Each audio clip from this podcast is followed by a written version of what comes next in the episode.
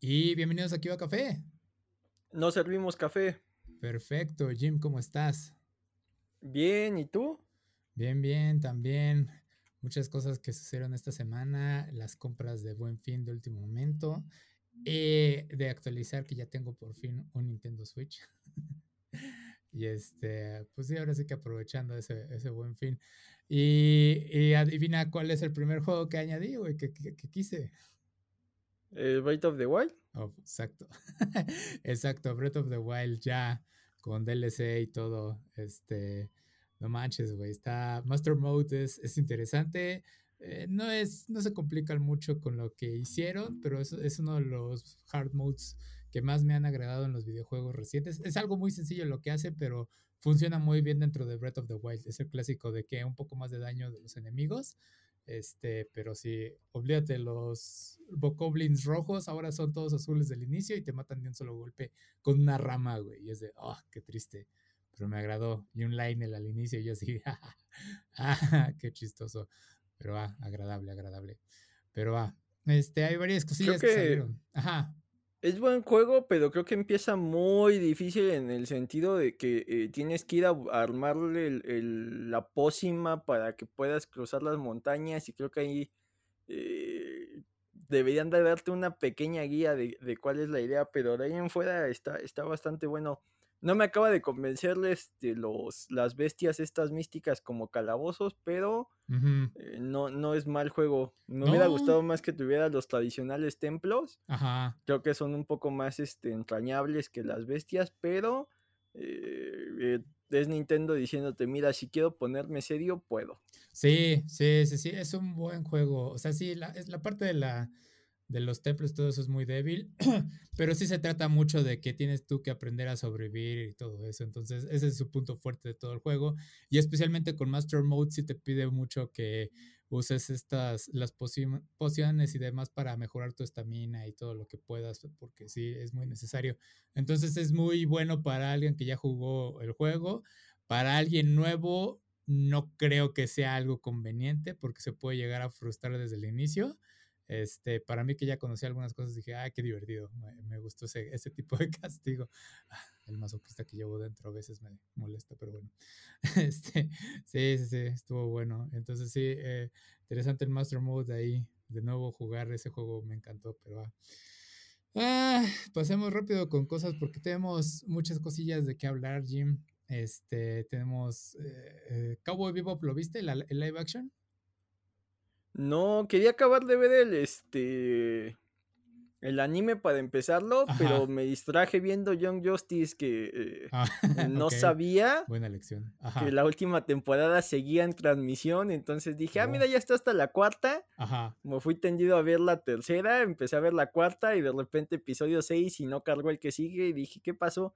Ya vi que está saliendo cada jueves el, el nuevo episodio. Ajá. Entonces de ahí, este, la verdad me movía a, a ver la última temporada de DuckTales, que no la había visto. Ah, Entonces es, es lo que ando viendo, ah, ok, tú no más, lo que, más que anime. Sí, de hecho soy de los que ahorita ha desertado un poco con, con eh, Kimetsu no Yaiba de, ay, Ah, esto sí, ya lo vi. Es relleno. Sí, Entonces, sí. están este, cayendo el rating, ¿eh? De todo el anime en este momento. Bastante. y es como de, pues obvio, güey. O sea, hiciste mucho hype con toda la película y, todos querían la segunda temporada ya. Y comienzas con segunda temporada con, ah, recapitulemos la película.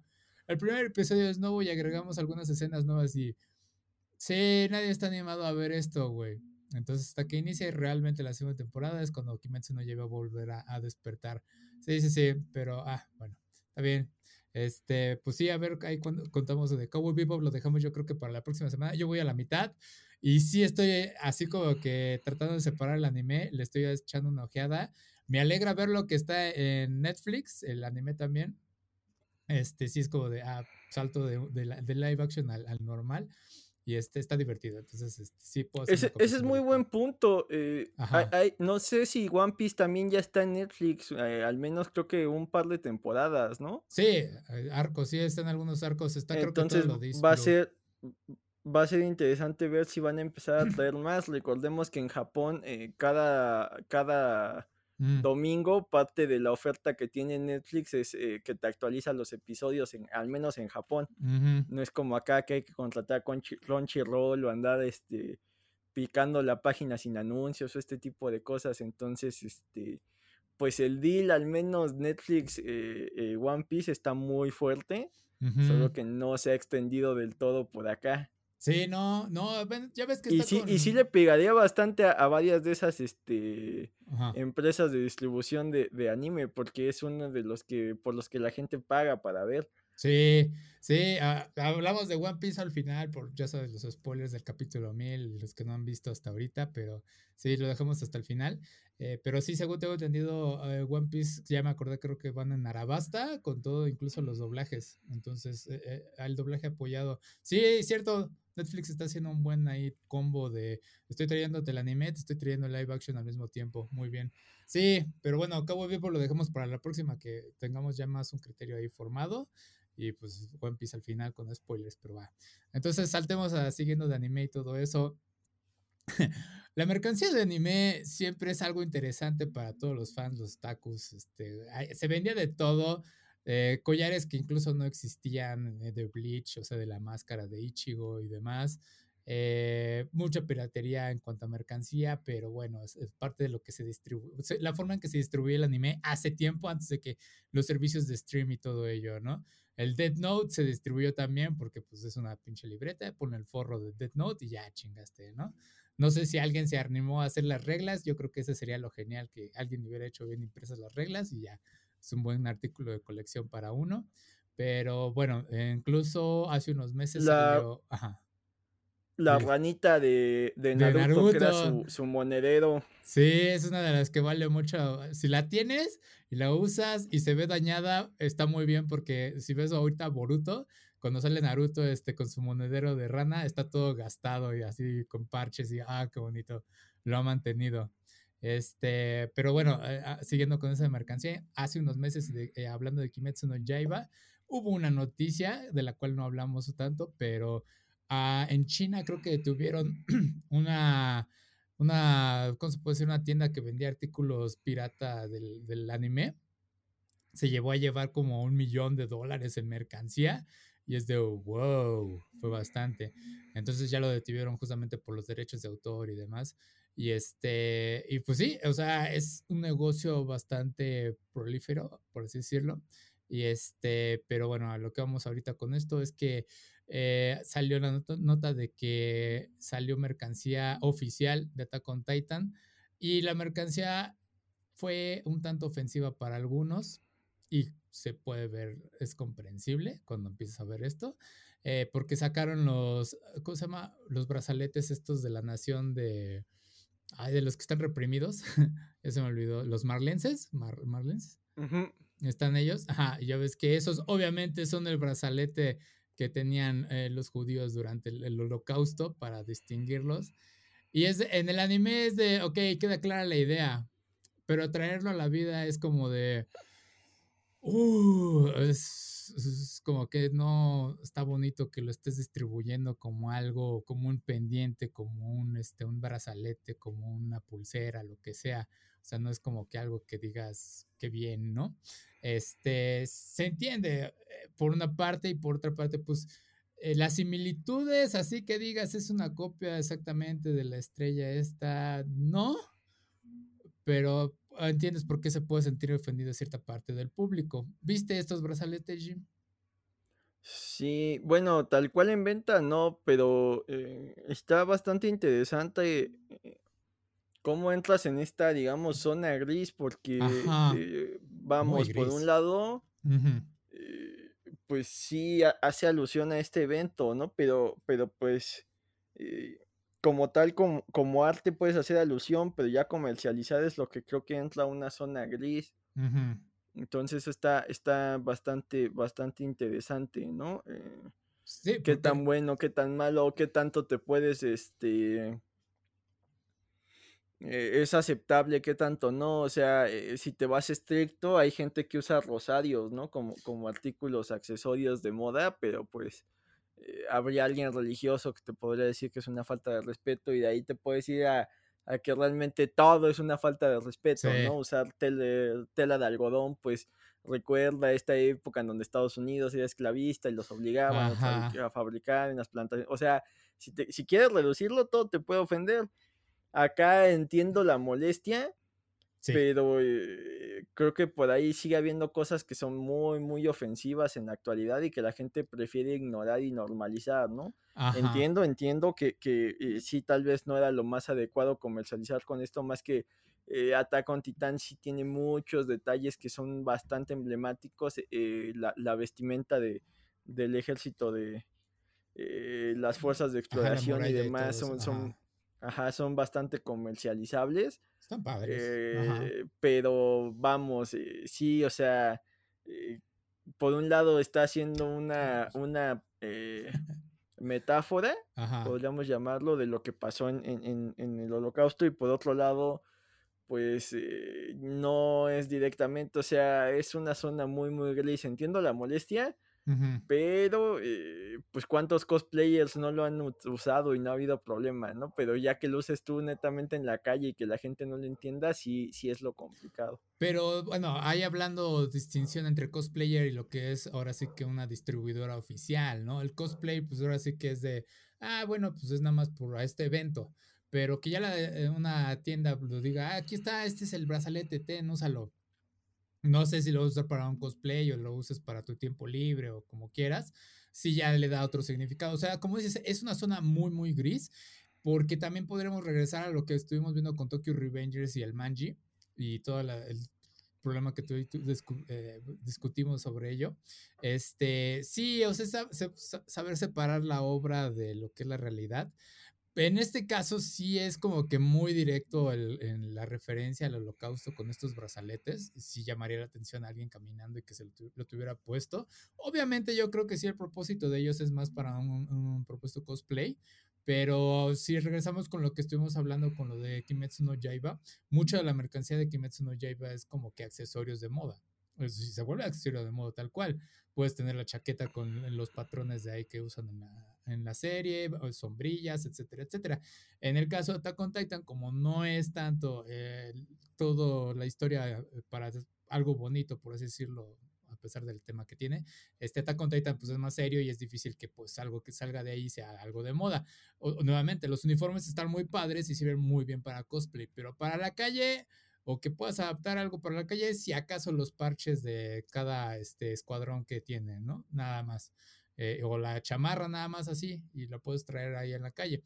O sea, todo es cuestión de visión, porque Pokémon incluso no es algo de, moda, pero es algo, un fenómeno tan grande que han salido líneas de ropa con ello. Hay este, chamarras que tienen a Pikachu en la espalda y la gente lo ve y dice, ay, está padre, ¿no? O sea, porque al fin y al cabo Pokémon es algo reconocible. Ahí ya la diferencia es que Attack Titan, mm, a pesar de que es eh, famoso, no es al nivel de famoso como Pokémon. Entonces sí es por eso que puedes levantar algunas cejas, como dicen algunos. Es algo ahí interesante ver cómo se adaptan ahora sí que todas estas mercancías y cómo puede resultar así de la línea de que ofensivo si no conoces el tema, ¿no? Este, digo, referencias al holocausto hay muchas, incluso este Valkyria Chronicles, el videojuego, no te maneja así tal cual unos brazaletes, pero sí te hace una distinción de razas. Y sí te dicen, ah, bueno, lo distinguimos nada más por el cabello.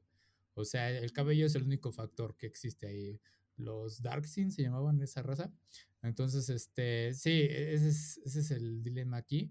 Pero bueno, digo, como artículo de colección esos brazaletes, yo es que no soy tan fan de Attack on Titan. No sé, güey, la verdad no los adquiriría.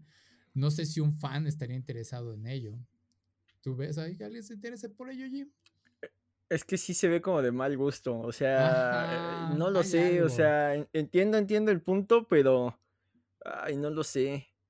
Tampoco, eh, o sea, vamos. Lo, tendrías si lo avientas ahí a una esquina, o sea, no, no creo que vayas, salgas orgulloso por O sea, no, no, lo compraría yo, pero eh, eh, también hay, hay, que ser honestos que tenemos cierta narrativa Ajá judeocristiana e, en nivel histórico, donde, ojo, lo que pasó fue horrible y no debe volver a pasar. Jamás, es una Pero, eh, sí lo han usado de escudo para ellos como que tomar ciertas represalias ahí medias manchadas, ¿no? La situación que hay en, en, en Palestina, con Israel, este, todos estos detalles, cómo han manejado ciertas agendas para que eh, detalles como Black Lives Matter este, sean ignoradas. O sea, eh, sí es una problemática horrible, sí no debe volver a pasar, pero eh, tienen mejores publicistas que otros este, grupos marginados. Solo lo voy a poner así. Sí, sí, sí, sí.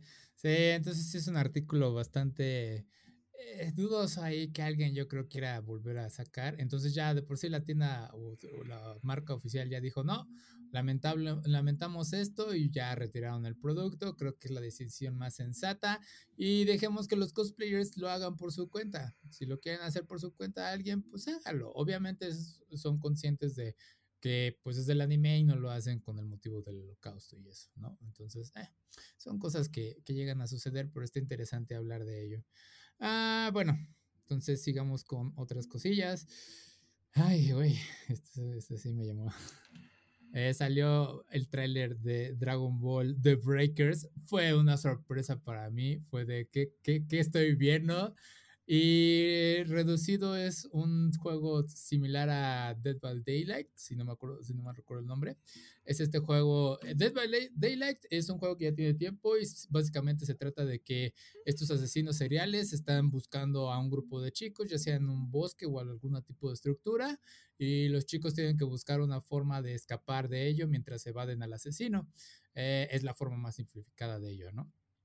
Que hicieron con Dragon Ball The Breakers, reemplazaron al asesino con, con Cell y los chicos son dos personajes genéricos de Dragon Ball y sale Bulma y Ulong, son los, Que, más que vimos. Eh, aquí vemos varias mecánicas en las que están atacando ahora sí que a Cell con distintos tipos de armas, lo cual es ridículo, pero hay varias cosas que podremos analizar si están tratando de exprimir un poco de Dragon Ball, ¿no? Eh, Podemos decir que esto quizás sea una realidad alterna, no es algo nuevo, Trunks es de una realidad alterna, no es, una, este, no es algo nuevo. Eh, por eso podría explicar por qué Bulma luce como la Bulma de Dragon Ball original y Ulong pues, tiene un papel ahí más activo. Ah, Bulma va a tener una cantidad impresionante de trajes que vas a ver, ¿eh? O sea, eso va a ser el, el contenido adicional. Por ahí tal vez Puar. No sé quién más puede hacer, no sé si, si pongan una, una lounge. Es que ese, de que va a tener material adicional, va a tener material adicional. Es que está curioso esto, güey, porque lo que me molesta es que tienes a Bulma y Ulon claramente personajes principales de Dragon Ball. Y luego tienes a los dos genéricos para llenar espacio. Lo que me hace pensar es de que ah, esto fue a propósito o alguien olvidó que hay otros personajes humanos interesantes dentro de todo lo que hay en Dragon Ball. Porque pues... No, es... Ajá es completamente a propósito para vender los DLCs y sean los personajes genéricos, pero los vestiste como Vegeta, los vestiste como Krillin con su playera esta de tacos, los vestiste como, o sea, eh, son, son lo que puedes vender, las skins que puedes vender y los que puedes personalizar. Ahora quiero que mi personaje tenga un peinado tipo eh, Gohan. los que traen son como de los androides, o sea, eh, son con toda la intención de que esos los puedas personalizar para que sea tu identidad única del que sobrevive sobre, dentro de este mundillo. Sí, sí, sí, porque justamente Dead by Daylight tiene estos packs para cambiar. Bueno, tiene eh, asesinos seriales extra. De hecho, el juego inició con, por así decirlo, mm, el asesino de Texas, pero una variación distinta. O sea, era básicamente la descripción del personaje, pero no era él. Y hubo algunos dilemas por ahí de que los demandaron, porque, güey, ese es claramente el asesino de Texas y otras cosas. Otros, este. Leatherface. Leatherface, ajá. Y otros personajes. Este. Y de repente ya se empezó a expandir el juego, ya empezaron a añadir esas licencias oficiales, empezaron a agregar a personajes este, como la chica esta de So, eh, la, de, la que tiene la cabeza de puerco, no sé cómo se llama, no estoy muy familiarizado con ellos. Este, pero sí, empezaron a meter muchos personajes oficiales reales. Eh, y luego salió Friday 13, que es básicamente Jason. Ahí no hay mucha variedad, pero se enfoca mucho en lo que es el lore de Jason. Este Y pues ha habido varias copias por ahí, pero ahorita ya llegó a Dragon Ball. Entonces, ahí no creo que agreguen a personajes tal cual como dices a Vegeta y a Krillin, nada más así no, como no, que no. accesorios. Pero, pero vas a ver su indumentaria. Ajá. Sí, es lo más que van a llegar. Porque no tendría coherencia que pongas a Vegeta huyendo de Cell. O sea, sería algo que no, no, no, no da. Eh, pero sí, va a haber los skins. o sea, lo interesante es Ulong porque tiene esta habilidad para disfrazarse. Y es este, pues obviamente, pues, es su habilidad especial. Entonces, Además, me, me, llama la atención. ¿Tanto Bulma y Ulong habían sido jugables en algún momento en algún juego? ¿En algún mm. RPG o algo así? No, creo que en un Dragon, Dragon Ball Xenoverse agregaron a Bulma, creo, como personaje peleador, pero así que yo recuerde algo que ellos sean jugables, no, la verdad no. Este, pero bueno. Porque, eh, vamos, eh, recordemos antes de, de, yo creo que hasta el torneo con, con Piccolo, el primer Piccolo, Bulma era pieza fundamental y era de las que los, los sacaba de muchos apuros, más allá que todo estaba seteado para que eh, Goku tuviera la gran pelea con el villano en turno, pues ella era un, personaje muy valioso en el, en el equipo y ya en el Z se limitó a ser la que el, Deus ex máquina de, tecnología, ¿no? Sí. Era, eh, no sabemos cómo resolver esto argumentativamente, eh, Bulma se inventó algo para que la historia siga fluyendo, o sea, se limitó a hacer ese Deus Ex Máquina de, Dragon Ball. Entonces está interesante que, se retome este aspecto donde realmente era, eh, más allá de la chica en apuros, pues sí era la, compañera que, que, tenía ciertas agallas y resolvía ciertas cuestiones. Sí, porque ahora sí que fue gracias a ella que inició el viaje de Goku. Sin ella no hubiera comenzado Dragon Ball. Eh, entonces, ah, lo que vemos aquí en el tráiler es que obviamente aquí el método de escape es la máquina del tiempo y hay algunos como teletransportadores, por decir. Lo que está curioso es que los usan como medio de teletransportarse a distintas zonas del mapa, que son las cápsulas en las que viajan eh, Vegeta y demás. Eh, no es el medio de escape. o sea, son naves para moverse a otros planetas. Eh, que no lo hagan el método de escape principal está medio raro, pero bueno. Entonces están diciendo que la única forma de escapar de Cell es moverse a través del tiempo.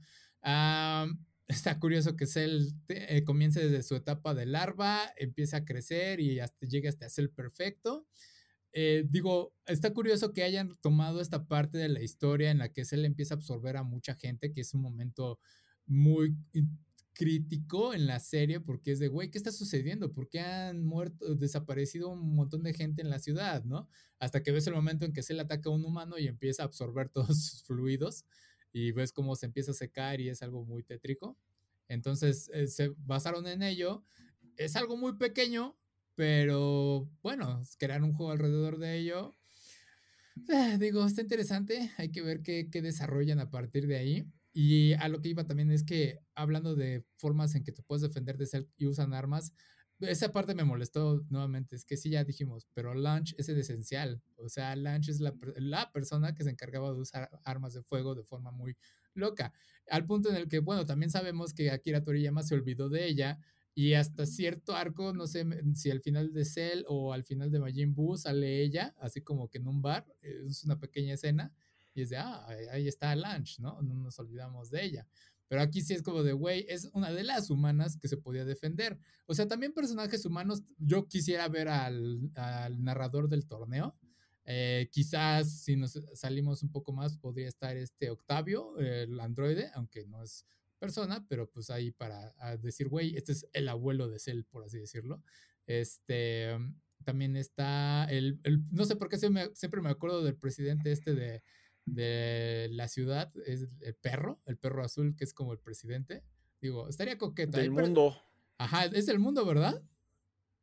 No, ma, este, qué loco.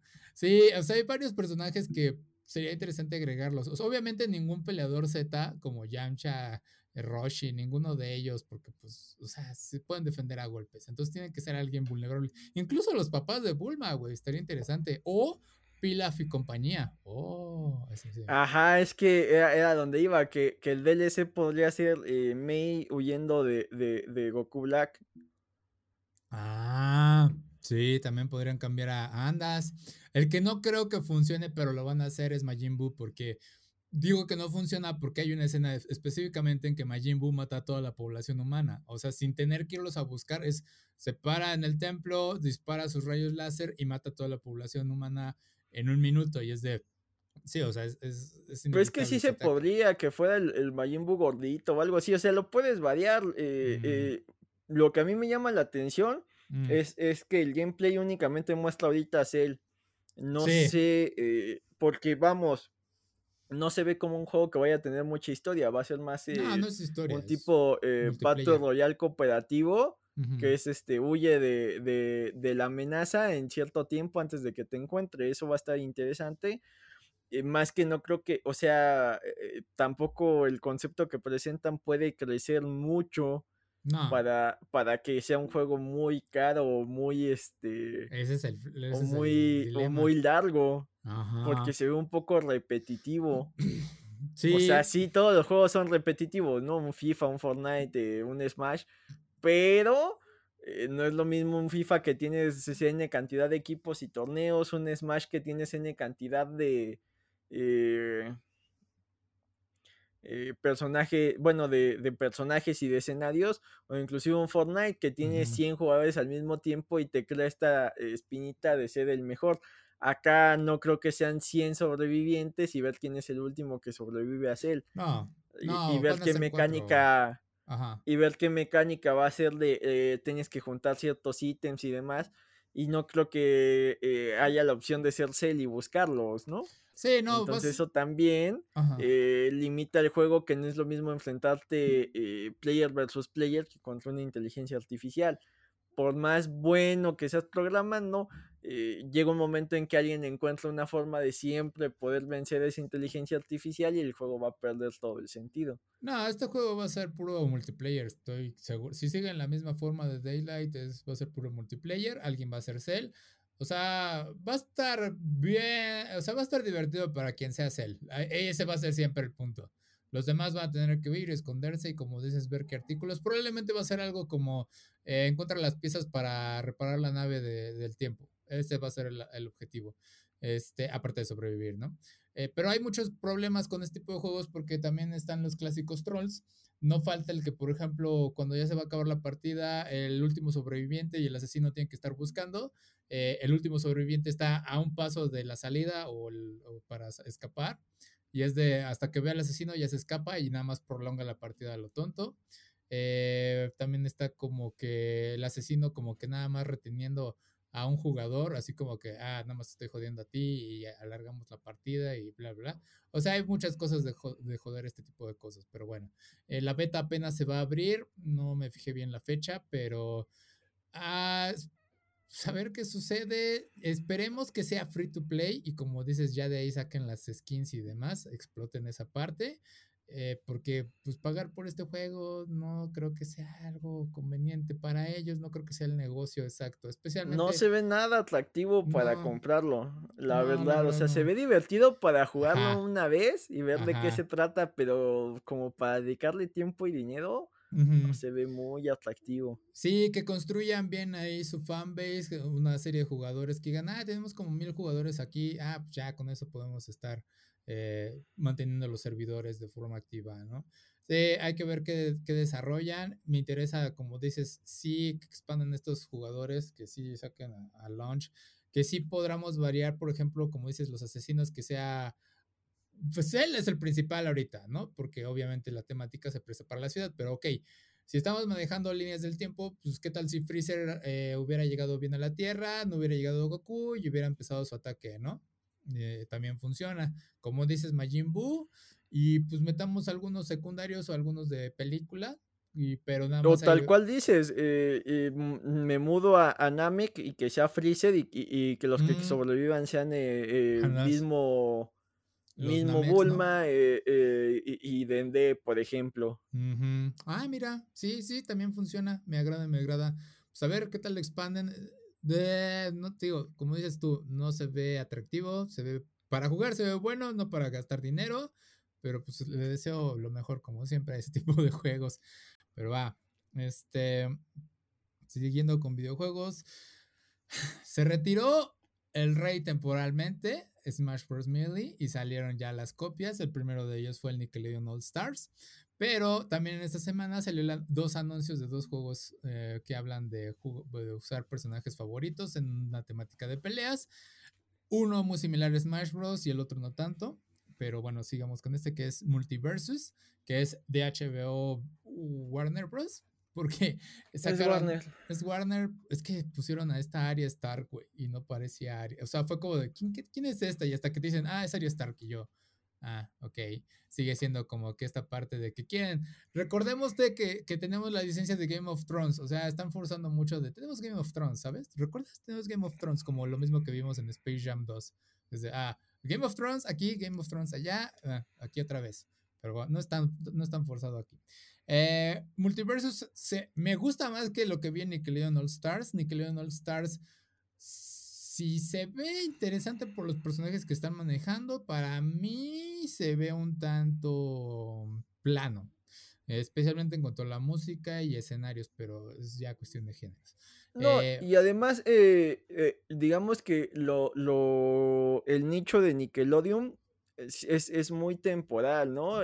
Tuvo el momento en que fue rey y de ahí en fuera empezó a pasar sin pena ni gloria. Y las dos, licencias que son ajenas a este universo de caricaturas como que alocadas son eh, el Avatar y Tortugas Ninja, pero no lo ibas a comprar solo por esas dos, ¿no? Sí. Sí tienen eh, un par de las caricaturas que llevan más años en, emisión, más allá de los Simpsons que fueron Rugrats y, y Bob Esponja que se sigue transmitiendo, pero no creo que esas cuatro licencias sean suficientes, ¿no? Por ahí eh, los Tom Berries, por ejemplo, a mí me importan menos que cualquier personaje del Fire Emblem, ¿no? Por lo menos los del Fire Emblem se ven chidos. No sé, o sea, eh, e-, en, teoría sonaba bien, pero creo que hay muchas licencias de Nickelodeon que no acaban de convencer. Y acá, pues Cartoon Network tiene eh, todo lo que no tiene Nickelodeon en el sentido de que son todas las caricaturas que no tenía, ¿no?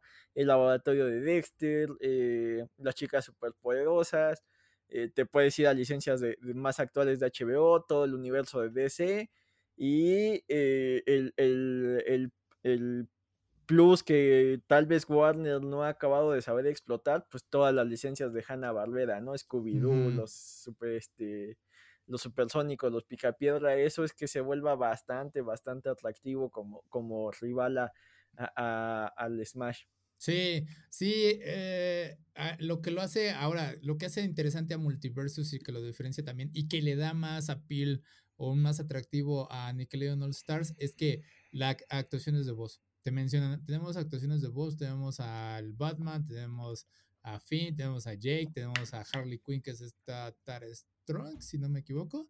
Este, y eso es muy distinto a Nickelodeon porque no te ponen ninguna actuación de voz en Nickelodeon All Stars, lo que lo hace muy plano. O sea, nada más hay sonidos, pero no hay actuaciones de voz. Para mí eso como que le quita la piel porque no es, no es lo mismo.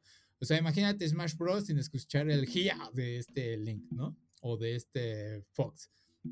O el Falcon Punch, ¿no?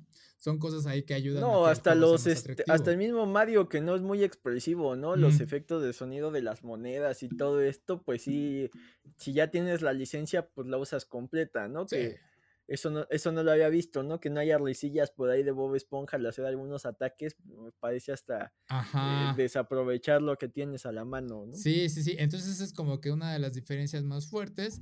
También están ah, eh, diciendo que van a tener netcode. Ahorita se me olvidó cómo explicar cómo funciona el netcode, pero bueno, es justamente para mejorar ahora sí que el juego en línea. O sea, te dicen, vamos a tener, un, vamos a mantener una estabilidad en línea eh, así vamos a estarla midiendo y lo vamos a estar corrigiendo y es algo muy agradable para aquellos que les gusta el multiplayer. Y el punto más fuerte que tomó por sorpresa a varios es que el juego es gratuito, va a ser gratuito. Y pues obviamente ahí salta otra vez esta parte de que vamos a estar vendiendo los skins y es perfectamente comprensible y es algo que digo está muy bien, o sea, me agrada escuchar de eso. No soy de los que juega este tipo de juegos, pero eh, sí entiendo por qué le conviene al estudio y también para los fans de estas franquicias.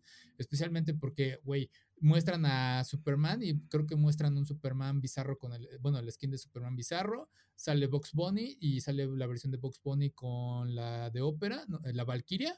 Este, ¿quién más vi de trajes? Ay, no sé, pero bueno.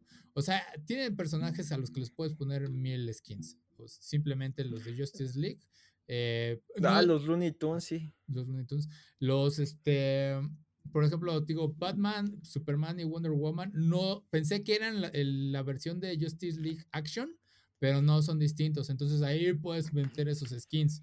O sea, ¿cuántas versiones animadas hemos? Puedes meter el de los 90, el de la versión animada de Superman y de Batman. Y va a ser de, güey, o sea, va a estar genial. Y sobre todo porque el actor, nuevamente, el actor de voz lo va a levantar a ese Batman. Este. Los Animaniacs, este, los Tiny Toons, eh, inclusive personajes de las series de Warner, ¿no? Por ahí un, Arrow eh, que tenga la skin del Arrow de la serie, el Arrow de eh, Justice League ilimitada. Ah, y no, hablamos. pinta para hacer una locura. Sí, y no hablamos del elefante en el cuarto, que es metieron a Shaggy eh, Ultra Instinto. Nada más dicen, ah, aquí está Shaggy. Lo único que hicieron fue poner una animación de cargar así tipo Super Saiyajin. Es lo único que hicieron. El resto son movimientos normales y un skin tipo Bruce Lee, que no sé eh, de dónde, bueno, artista marcial, no sé de dónde la sacaron, no sé de, qué película sea, porque también eso sí, Shaggy tiene un chingo de skins. O sea, ese, ese güey tiene bastantes. Pero bueno, hicieron oficial eso. Y más allá que llevan años con, dominando al menos ese género, Marvel eh, en su momento era el rey con el Marvel vs. Capcom. Ajá. No sé en qué momento se, perdió el amor con Capcom. Creo que eh, la última versión fue afectada por el MCU y esta guerra de mm. licencias. Entonces eh, no tenías todo el acervo que tenías antes, ¿no? Se olvidaron de los mutantes, por ejemplo, que eran personajes muy importantes dentro de, del lore que ya se había creado en Marvel vs. Capcom tuviste eh, básicamente a los del MCU y, no acabó de convencer a mucha gente. Y, y DC eh, con sus Injustice no lo ha hecho mal.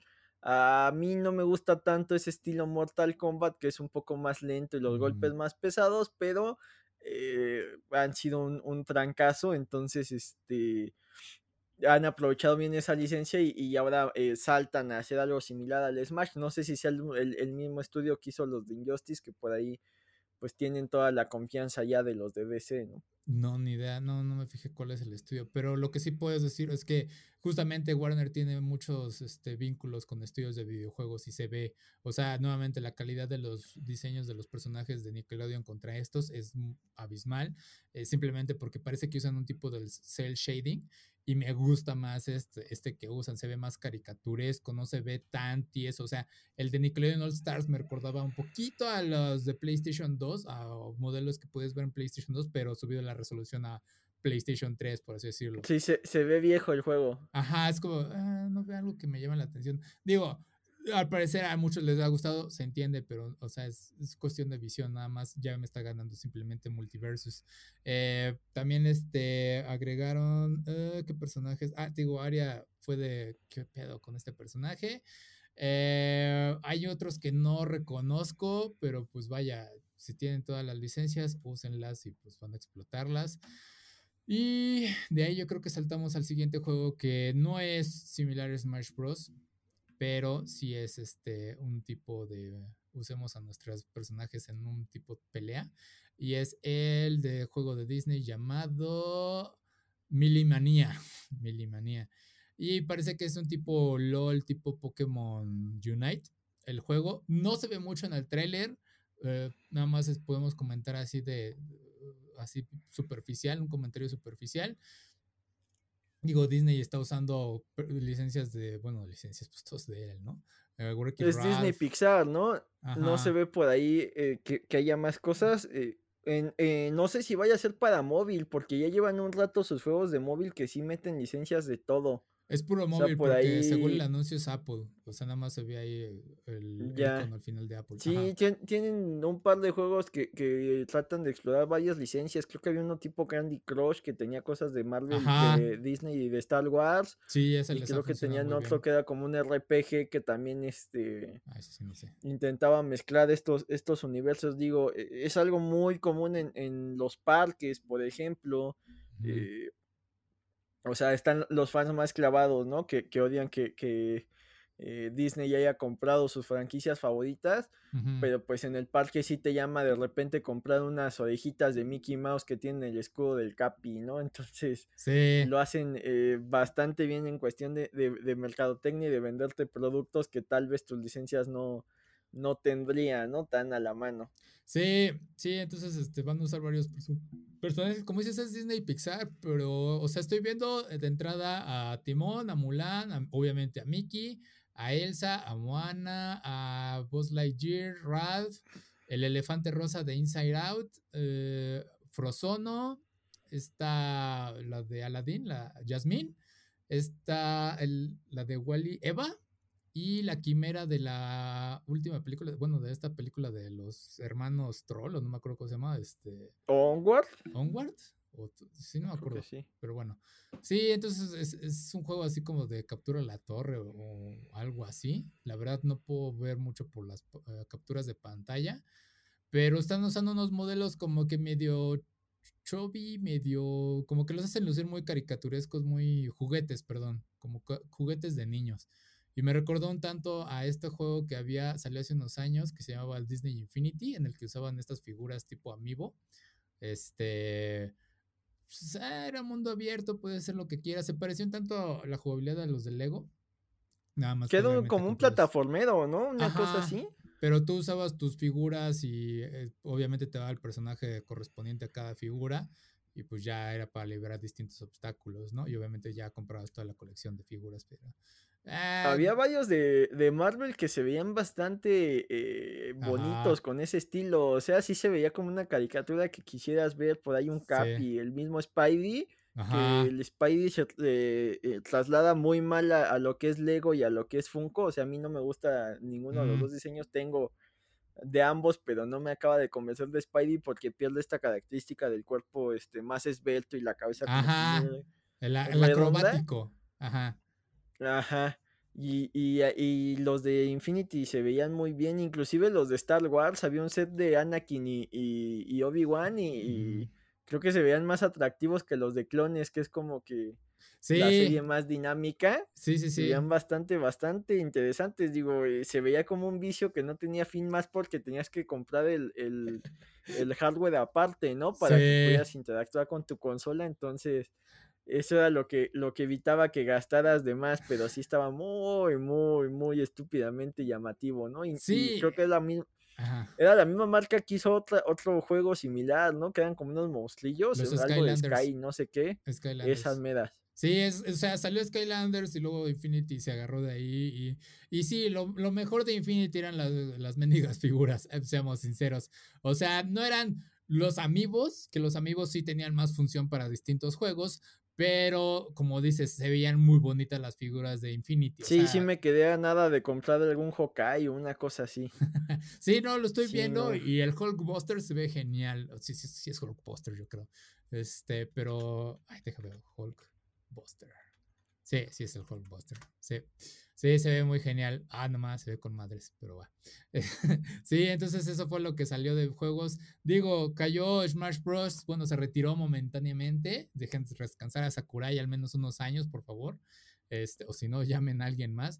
Y este, pero bueno, salieron estos. Y digo, qué bueno que Nintendo no ha dicho nada respecto, oye, ese es mi tipo de juego. Es no, no, no, dejemos que hagan cada quien sus juegos con sus licencias. Quizás en un futuro veamos un juego de este tipo siendo, no sé, tipo indie, peleando eh, este, los de Cuphead contra Hollow Knight y así, o de distintos. Estaría interesante. Ya hay un indie, pero eh, los, los, personajes no son de licencia. y eh, es este, gratuito. ¿Brawlhalla? Pero sí, a, que use, ajá, ese mero. Sí, Brawlhalla le ha ido muy bien, sí, eso le ha ido muy bien, pero digo, o sea, si quisiera ver como que las licencias de esto, especialmente para todos estos estudios indies, que les cayera un extra a ellos que realmente se han lanzado por su cuenta muchos estudios. Pues eh, por ahí no dudes que Epic tenga eso dentro de sus arcas, porque la cantidad de licencias que ya han utilizado Está, está bastante, bastante interesante. Creo que esa noticia no la dimos, ¿no? Que esta semana salió a la venta eh, Naruto y por ahí... Eh, Los memes, ajá. No, no sé si, si el evento lo anunciaron, yo me enteré por un amigo, eh, te tenías que registrar e, en, en la página de Epic, entonces este, cada semana, cada día había una misión distinta, digamos la de Naruto, Sakura, Sasuke y Kakashi, si completabas cualquiera de las cuatro, te regalaban el planeador del QB. Entonces eso estaba bastante, bastante decente. Ok, ok, pero sí está, sí he visto los memes de que ya no es Rasengan, sino es Rasengan.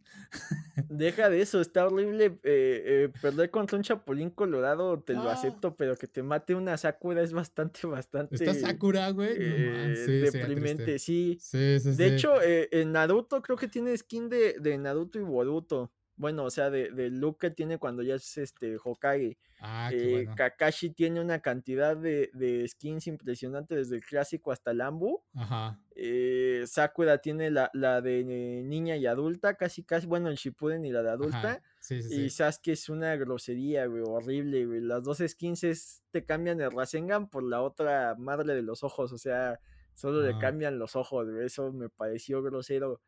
Le han dejado el traje de niño el azul, pero bueno, y no sé por qué ahora tienen decisiones ahí. Pues por la altura más que nada. Porque al fin y al cabo son skins y entonces acomodar las Pero si no se pasan de lanza con la variante, pero eh, ya, ya están a la venta para, para los fans y pues eso da la eh, pues la esperanza de la Yom de ver algunos personajes ahí más, más extraños, ¿no? No, Ah, pero ¿sabes qué es lo, qué es lo interesante de, todo, de todos los juegos que hemos mencionado?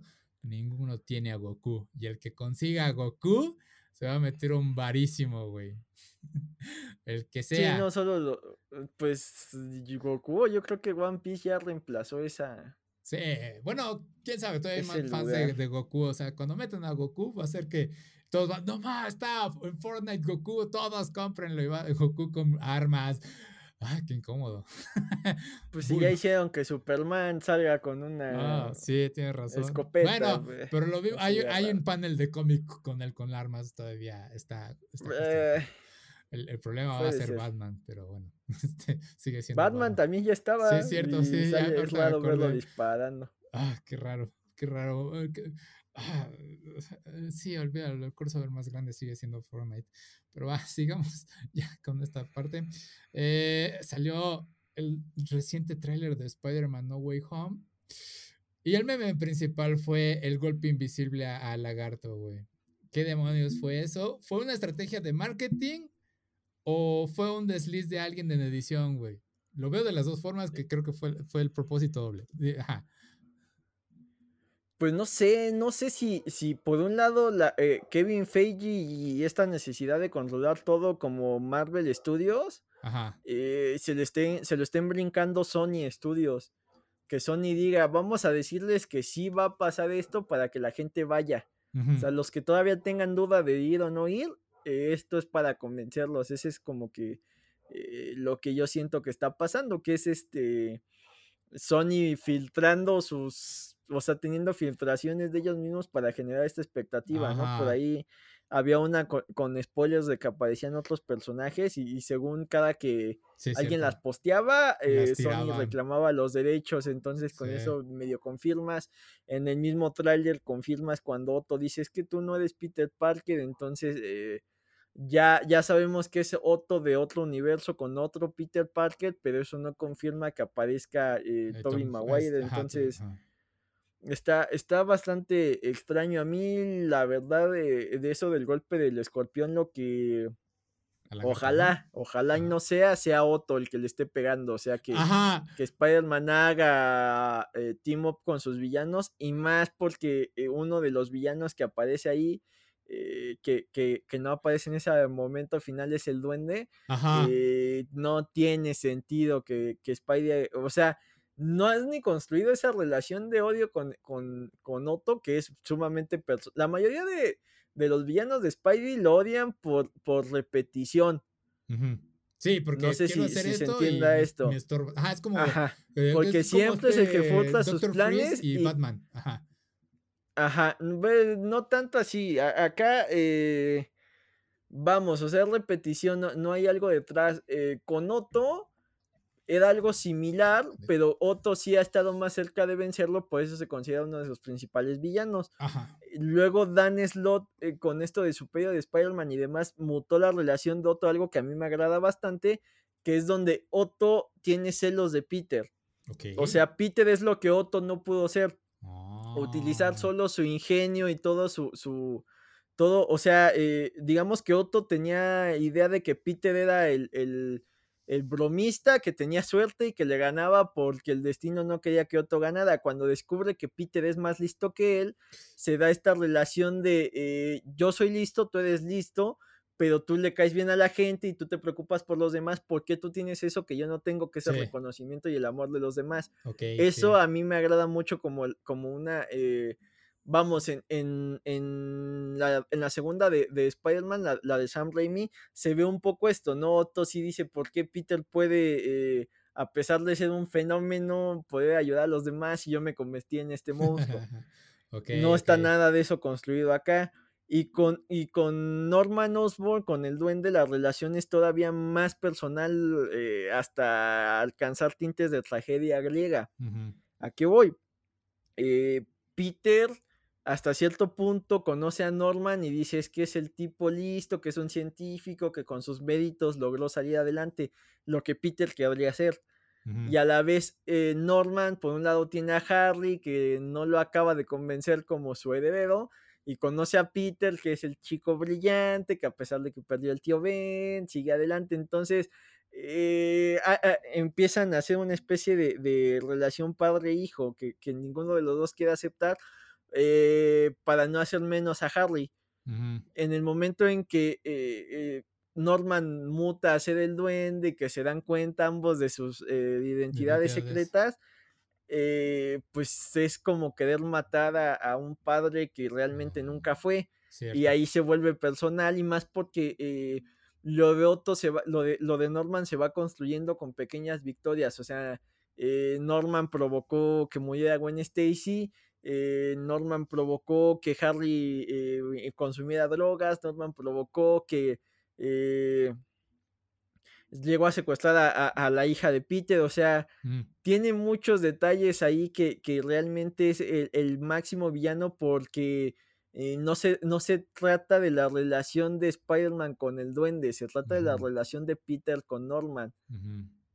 No tendría sentido verlos trabajando juntos. Es, eh, e- inclusive hay otros que, personajes que sí se podría. O sea, puedes ver a Luthor y a, y a Superman trabajando juntos porque ambos quieren que la Tierra prevalezca.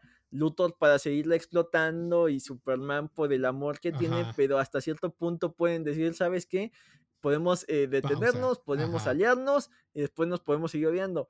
Eh, Peter hace poco eh, en el arco que está escribiendo Nick Spencer le plantean que existe la posibilidad de que curen al duende o que le quiten los poderes y Mm. a la vez él dice es que nosotros no podemos decidir y tiene esta disyuntiva de lo dejo morir o lo salvo o, o qué pasa. Eh, entonces es, es una relación ahí única en, en- en los cómics este, en villanos porque vamos, eh, el Joker, por ejemplo, sí ha atacado a la familia de Batman, pero es la familia de Batman. Inclusive al Joker, lo que es Bruce Wayne, parece no interesarle porque no es tan divertido como Batman. Acá no, acá sí es muy, muy personal. Hay pocos villanos que, que es una relación personal, no tanto de, de alter egos. No, y que especialmente verlos porque trabajando muchos, juntos. muchos fueron diseñados de que, ay, ¿qué es efectivo contra una araña? ¿No? El escorpión, este, el lagarto justamente, el- o sea, todos buscaban como que, ah, ¿qué es este enemigo natural para una araña? O sea, desde ahí ya los creaban, el, el- el escritor ya los tenía diseñados.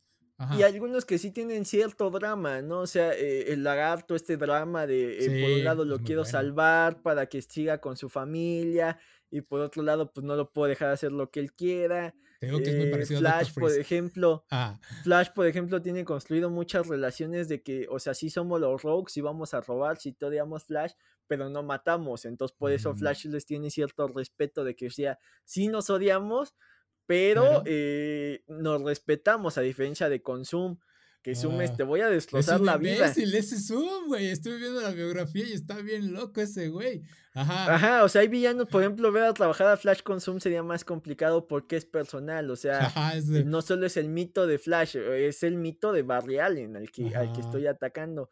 Hay personajes así y el duende es uno de los que sería muy complicado. Sí se llega a ver alianzas Spider-Man duende, pero cuando el duende suele ser eh, Harry, por ejemplo. Ajá, sí, porque ahí eh, retomando esta parte de la toma en que salen eh, Sandman, Lagarto y Electro contra Spider-Man y el golpe invisible, como ya lo dijiste tú, también salió alguien diciendo, güey, ¿qué tal? Y pone ahí el Photoshop, que es Doc Ock y es Goblin peleando del mismo lado que este Spider-Man. Y es de, creo que me gustaría eso en cierta forma en vez de estar viendo a, a Tobey Maguire y a Andrew Garfield. Creo que me gustaría en cierta forma eso.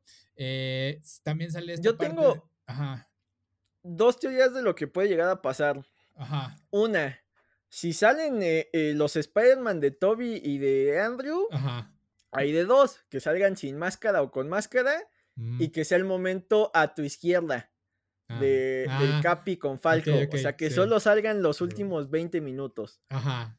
Y la segunda es que esta puede ser el final donde eh, el, el Spider-Man de Tom Holland tenga que decidir entre que siga siendo Spider-Man y que todo mundo sepa que es Spider-Man o que sacrifique todo ese lado y que nadie sepa que es Spider-Man y que ahora sí veamos uno más apegado a los cómics que se tiene que, que, que eh, salir adelante por él solo, que no sepa Ajá. ni la tía, que no sepa Happy, que no sepa nadie, que ya no de- tenga los recursos de Stark. Ojalá en eso termine por, por, por piedad, que termine en que nadie sepa que él es. Que acabe trabajando en el periódico y que ahí empiece la rivalidad sí. con Venom.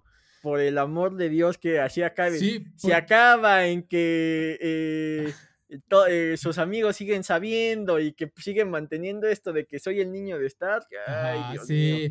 No, y aparte sería la excusa perfecta para removerlo del MCU y que Sony siga, ahora Sony, ya hace Spider-Man por su cuenta, ya no lo metes de la, o sea, es la, ya saquemos, Sí, a lo mejor, a lo mejor sí aparecen momentos cósmicos, pero que no aparezca en todo. ajá, y ya es de, ah, bueno, ya podemos separar esta licencia, ya no tenemos que estar repartiendo regalías y todo eso. Ajá.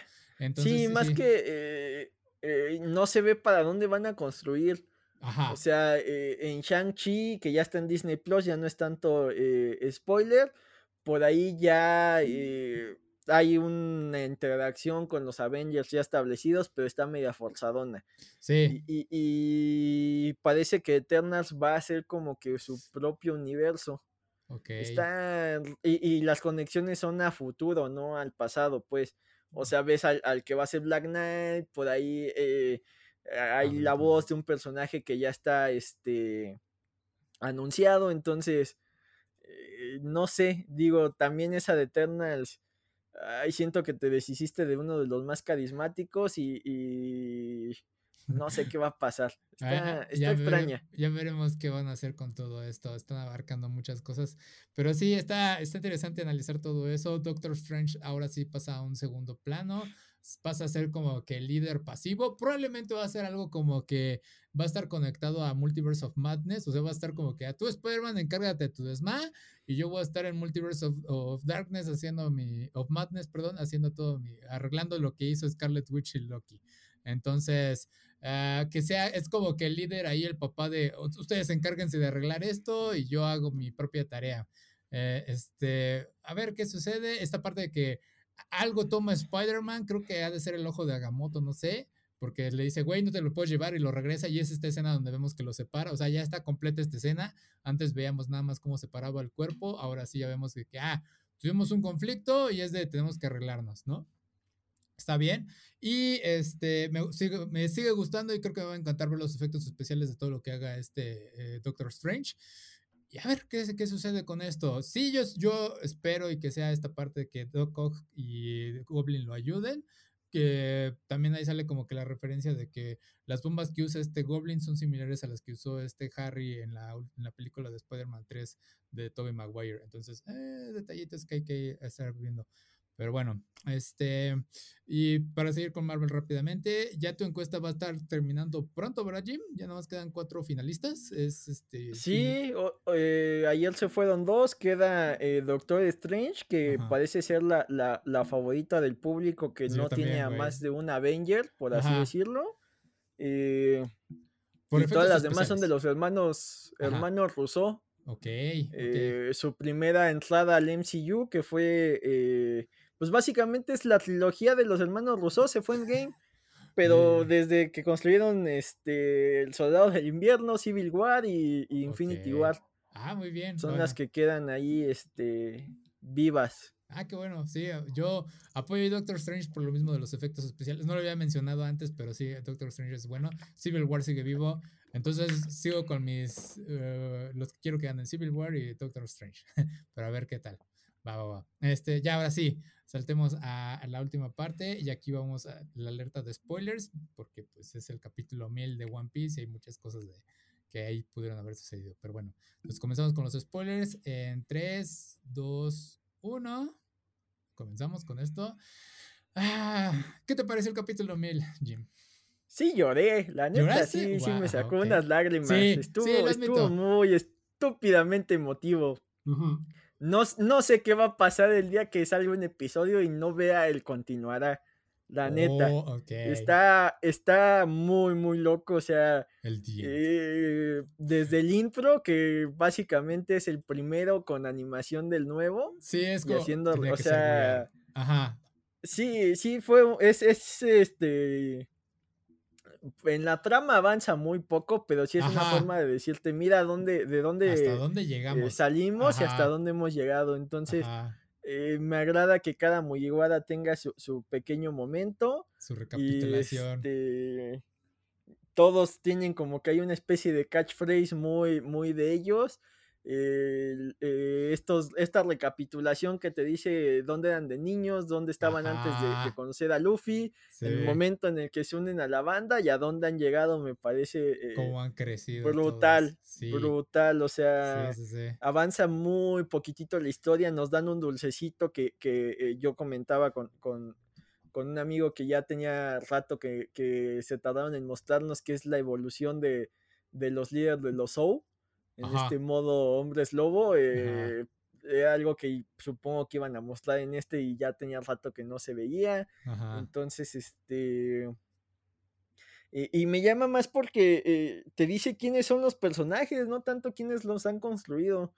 Por ahí se ven flachazos de tipos como Shanks y demás, pero cuando hacen la recapitulación, eh, de solo no mencionan a, a, la, la, chica. Eh, no mencionan a, a, este. Ah, sí, no, no, no, a, la que murió. a la que murió para que. A Quina. Eh, de Usopp no mencionan a la chica está enferma ni a su padre. de, de, no sale ni Doctorine ni, ni el doctor, este. Ay, se me olvidó el nombre. De... algo así. Huluk, ajá. O sea, no sale Seth no, no salen mm, los que los formaron, salen quiénes son ellos. Sí, porque con Robin eso, no sale el eso no sale el gigante. Eh, creo que sale cuando abraza a su mamá, pero la mamá sale como en, en, Shadow.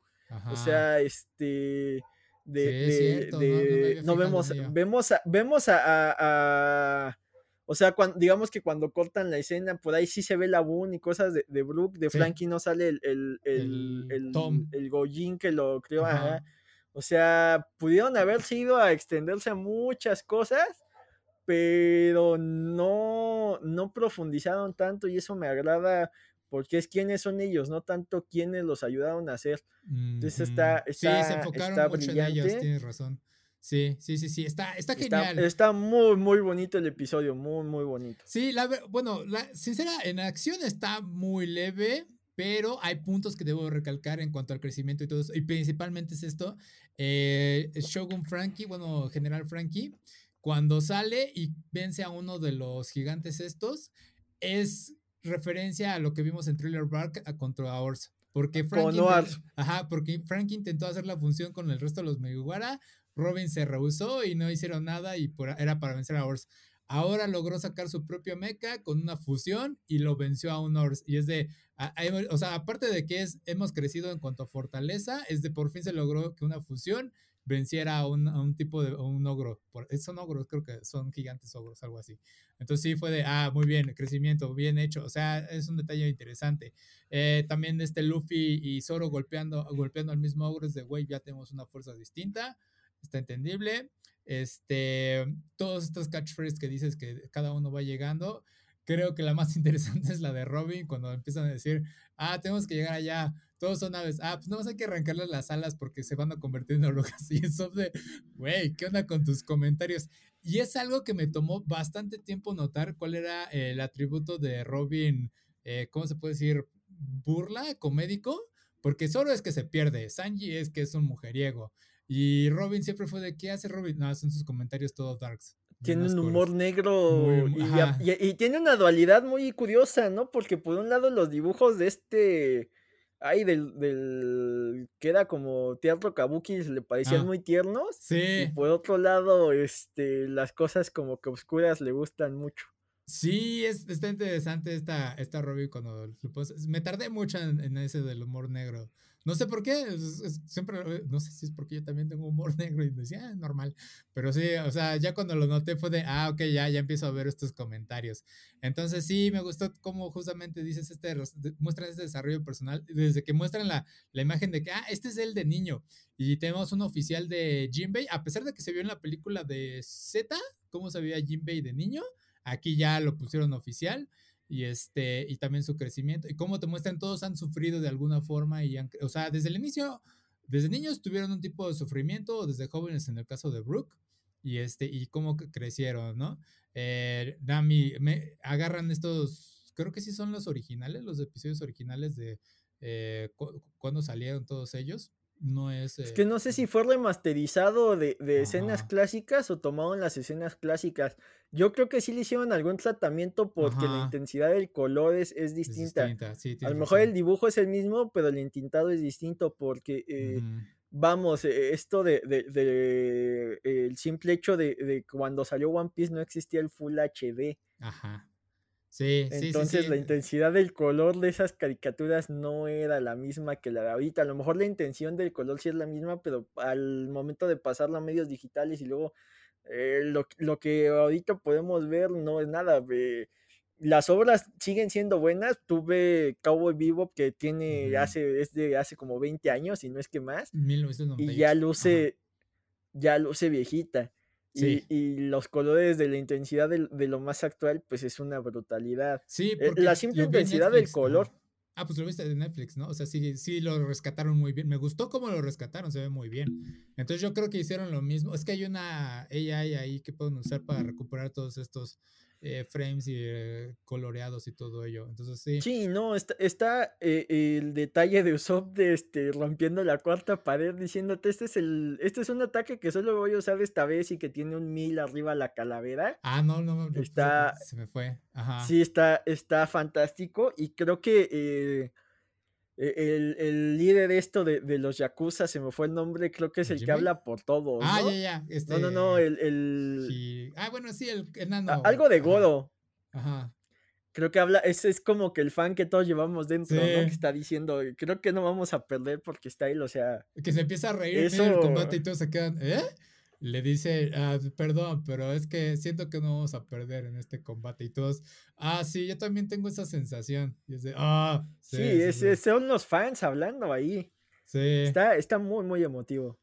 Sí, es que no es tanto la parte de, o sea, toda la acción se fue en los de eh, Inu y el Neko, o sea, transformándose y atacando a Jack. El resto son como que sí, habrán atacado a Luffy y demás, pero eh, está leve, este, Queen también ahí haciendo pues interrupción, pero eh, es como que Queen y King también.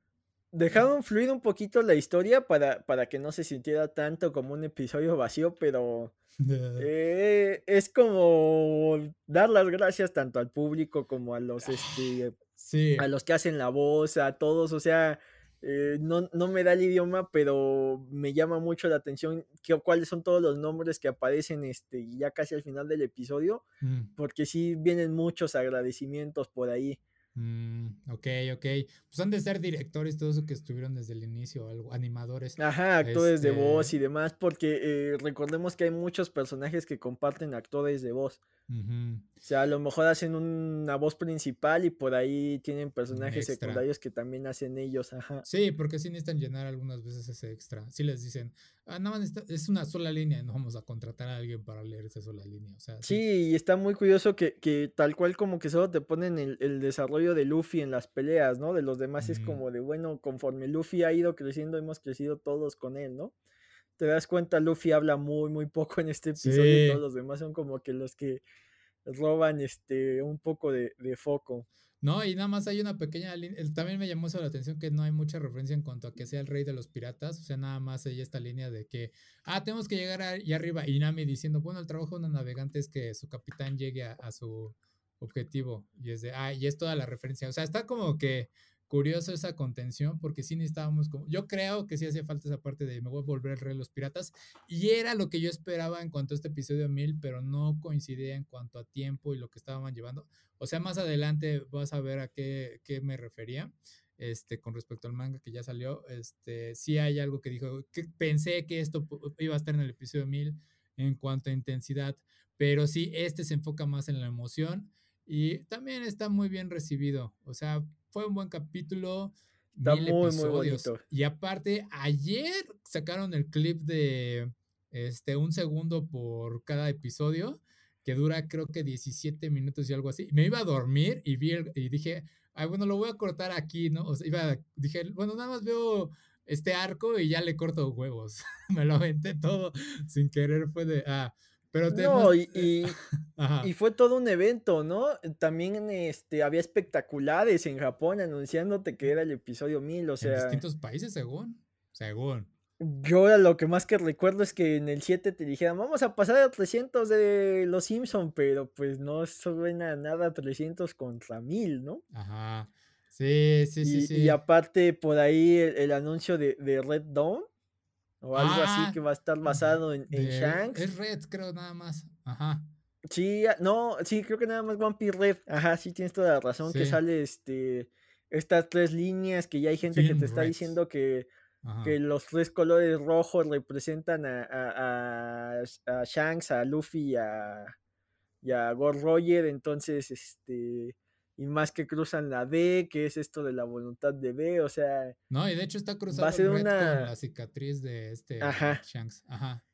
va a ser una locura es- es- esa, eh, porque nadie sabe qué va a pasar, porque eh, si bien dentro del manga y de los resúmenes, cada, eh, cada recopilatorio trae el resumen abajo y trae el cuadrito de cada personaje donde te dice, él es Luffy, quiere ser rey de los piratas y está peleando con tal y su recompensa es esta. Al final siempre está el cuadrito de Shanks, o sea, eh, editorialmente Oda siempre quiere que recuerdes que todo salió porque Luffy está inspirado en Shanks y es un personaje que eh, lo hemos visto interactuar cuando conoce a Luffy y en Marineford y, Y, ya, ah, no cuando sabemos. este llega el mensajero Tiene de Whitebeard. Tiene más interacciones, pero dentro del arco principal solo esas dos. O sea, él tiene su vida. Sí, eh, se entera de las, de las, este, de las recompensas, brinda con Mihawk, va y saluda a. Shirohige y le dice, güey, no te metas en... O sea, Sí, pero sí. realmente interacciones reales en la historia son esas dos. Sí, no, No, no es sabemos nada de sus poderes, de sus, este, tripulación, de... estuvo Más allá de que Roger. fue, este, aprendiz con Roger, se sabe muy, muy poco de él y es uno de los tantos misterios que tiene One Piece, entonces sí ha generado mucha expectativa esa animación. Sí, sí, sí, sí, a ver qué, qué va a suceder. Yo tendría miedo si se vuelve algo eh, canon para lo que es el manga. Bueno, quizás no tanto, porque igual y pueda hacer este guiño de decir, güey, te vamos a llenar en esto, lo que sucedió en estos mil episodios, qué es lo que estaba haciendo Shanks realmente, ¿no? ¿Cuál es el, el punto? Porque para, si estamos hablando de que el manga ya le quedan como dos, tres años de vida, meter a un arco de Shanks estaría muy cabrón, güey. Sería un año completo, casi, casi, en manga. Entonces estaría muy, muy difícil para Oda, si, si quiere completar esos tres, en esos tres años, terminar el manga, sí estaría muy difícil, este, sobre todo. O sea, algo similar a lo de a lo de este Ace, que son novelas ligeras, no sé qué vaya a pasar. Sí, es como un spin-off, entonces, ay, a ver qué sucede con este Shanks. Pero va, este, ¿qué más faltó? Ah, eh, hablando de toda esta publicidad de los mil, también sacaron creo que un afiche en el que publicaron eh, la fecha en que salió cada capítulo. Eh, y fue de, ah, esto, qué bonito. O sea, te pusieron los mil episodios y salió en esta fecha este capítulo. Este salió en esta fecha. Entonces sí, está interesante. Y volviendo tantito al video. No, y, y aparte, eh, creo que había una página donde te registrabas, te tomabas tu foto y este generaban el cartel de esa búsqueda. Y era como que por meta, si llegaba a tanto número de personas, vamos a regalar esto. Si llega a tanto número de personas, vamos a regalar esto. Entonces, no sé si sigue activa o, o, ya acabó esa iniciativa, pero también estaba eso de genera tu propio cartel de, de ese búsqueda y participa por los premios. O sea, fue el evento. Sí, de eh, cierta forma fue para los fans porque no fue así tan grande como uno hubiera esperado. Digo, no es la primera serie que alcanza mil episodios. Ahí está Sasae-san con 2000, creo. Este está Conan con 1500, 1600, creo. Este, sí, o sea, no es la primera vez, pero One Piece es el que fenómeno mundial. Eh, entonces, digo, me regreso tantito con lo de los, el video de un segundo por los mil episodios está interesante que te muestran, que te das cuenta ahí cuánto duró Rosa y Whole Cake Island, que es, no manches, brutal. O sea, es brutal lo que duraron para lo poco que aporta narrativamente, por así decirlo. Y luego entra Guano y es de Guano, sí ha sido un buen arco desde el inicio, sí ha estado entretenido, sí ha estado aportando muchas cosas, pero sí es, son dos, tres minutos por Tres Rosa y Whole Cake y toda la diversión que tuviste con anteriormente a ese, al salto de los dos años, eh, sale lo de Dennis Love y, Water Seven, está, está divertido esos clips, digo, eh, me encanta mucho esta escena de este, el que se parecía a Usopp de nariz cuadrada, cuando salta y que se deja caer. Esa escena me gusta un buen, güey, cómo se mueve libremente, es mi favorita. El este carpintero que luego es jirafa. Sí, está, me encanta toda esa construcción de que los conoces como carpinteros y que trabajan como carpinteros y de repente, no, somos CP9 y es de, oh, fuck, es, muy bueno Marineford, este, sí, digo, este Dennis Lobbies, pero, ah, sí, sí, sí, este, algo más que añadir ahí, Jim. Pues te digo, no, no sé qué vaya a pasar cuando el continuará ya, ya no aparezca en pantalla. Yo creo que sí voy a llorar ah, Magdalena. Sí, no, y ah, lo que dijiste al inicio, ese thanks and to be continued, güey, ese thanks, la lágrima, sí, güey, sí fue de... Ah. Es como, fue, fue como el thank you for, for playing en los videojuegos. Nada más que es One Piece, es decir, güey Llevamos aquí años y un güey que por ahí leí los comentarios dije, yo tengo como 41 años y yo empecé a ver One Piece desde el 1. Dije, tú sí, eres, tú sí eres un gran fan. Dije, güey, qué rifado. Sí, sí, sí. Y digo... Pues es que son 20, 20 minutos más o menos, ¿no? Por mil episodios son 20 mil. Entre 60, que es eh, una hora, son 333 horas. Entre 24. No sé, ahí sí, ya muchos días. no sé. Como 13 días completos que estaría sentado viendo One Piece Nada más. Ajá. Sí. Ajá, sin comer, sin dormir, sin. Sin hacer nada, así. Digo. suena muy poquito, pero ha sido un viaje muy, muy largo. Sí, no, y este. ¿Qué más hay de.? Ay, se me olvidó de. ¿Qué más iba a decir? Ay, güey, es que son. Ah, que sí me vi, digo, viendo otra vez este eh, video de los mil segundos, sí me dije, quisiera ver otra vez One Piece. O sea, me nació, me nació volver a, ver One Piece. Dije, huevos, o sea, sí vale la pena ese viaje. Y este, eh, volverlo a ver, si alguien lo quiere ver y le intimida los mil episodios, que sí hay rellenos, que eh, este de los mil segundos sí te muestra cuáles son algunos rellenos. Eh, curiosamente, Foxy no es relleno, que siempre me sigue sorprendiendo. que te digo que ese y el tipo del, del este, cofre que. Ajá, no es relleno. Sí, está interesante como eso, pero bueno. Este. Eh, hay una, creo que se llama One Piece, algo así, que es como que te muestran cuáles son los capítulos o cuáles los que no te tienes que saltar que son esenciales para toda la trama. Y sumado a que están las películas de, de East Blue, que pues, te resumen todo lo que sucede. Entonces ahí te estás ahorrando fácilmente unos 60 episodios con esa película y también la dará basta, también te ahorras muchas cosas. Pero nuevamente, el hecho de verlo desde los mil episodios completos hay, interacciones entre los Mugiwara, hay chistes muy bobos que dices, estos son los personajes de los que me enamoré, que me hacían reír de vez en cuando mientras peleaban. Entonces, sí, es One Piece es grande. Y pues no vamos a tener otros mil episodios, obviamente, pero de alguna forma sí quisiera. Pero va. Este, ya para cerrar, Jim, ¿algo más? Pues a ver qué tal el live action y, y qué pasa después, ¿no? Esperemos que, Digo, dudo mucho que no sea un final satisfactorio, pero no sé qué tanto ya quedamos ver un final o solo quedamos seguir cada semana viendo el continuará. Sí, el, ¿cómo, ¿cómo, lucirá el The Quién sabe, güey. sí. Ah, ah, va a estar bueno. Bueno, este ya para terminar, Jim, ¿dónde te pueden encontrar? En Twitter como Jim Dosky, próximamente episodios de Comics vs. Charlos con el top de las películas del MCU que ustedes han votado y otras ideas por ahí que se han estado barajeando. Solo dejen regreso de vacaciones. Perfecto, Jim, ahí estamos al pendiente con eso. Y a mí me pueden encontrar como aquí a Player en Facebook, Twitter, Instagram y YouTube.